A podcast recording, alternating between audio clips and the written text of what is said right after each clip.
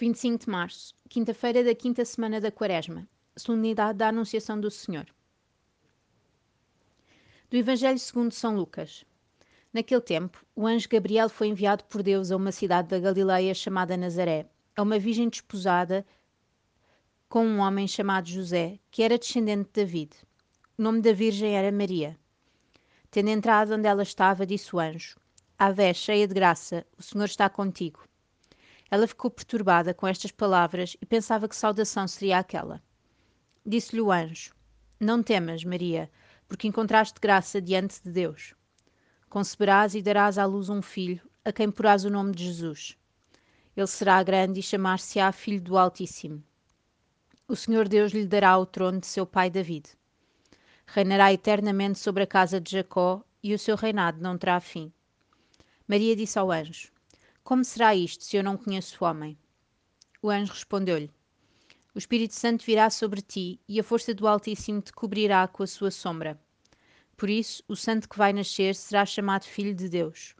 E a tua parenta Isabel concebeu também um filho na sua velhice, e este é o sexto mês daquela a quem chamavam estéril. Porque a Deus nada é impossível. Maria disse então: Eis a escrava do Senhor, faça-se em mim segundo a tua palavra. Para Deus não há tempo. Quando criou Nossa Senhora, já a tinha desejado como mãe do Salvador. Mas quando lemos esta passagem, parece que todo o universo, visível e invisível, conteve a sua respiração à espera da resposta de Maria, uma jovem no Médio Oriente de quem dependia a história da salvação. As implicações que a anunciação do anjo teriam na vida de Nossa Senhora eram imensas. E ela só faz uma pergunta: não pergunta como há de explicar isto a São José. Não pergunta como há de educar o seu filho e o filho de Deus.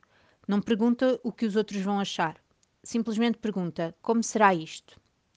Quase como quando temos a nossa mãe ou avó na cozinha a tratar do jantar e em vez de entrarmos e perguntarmos se precisa de ajuda, perguntamos como podemos ajudar.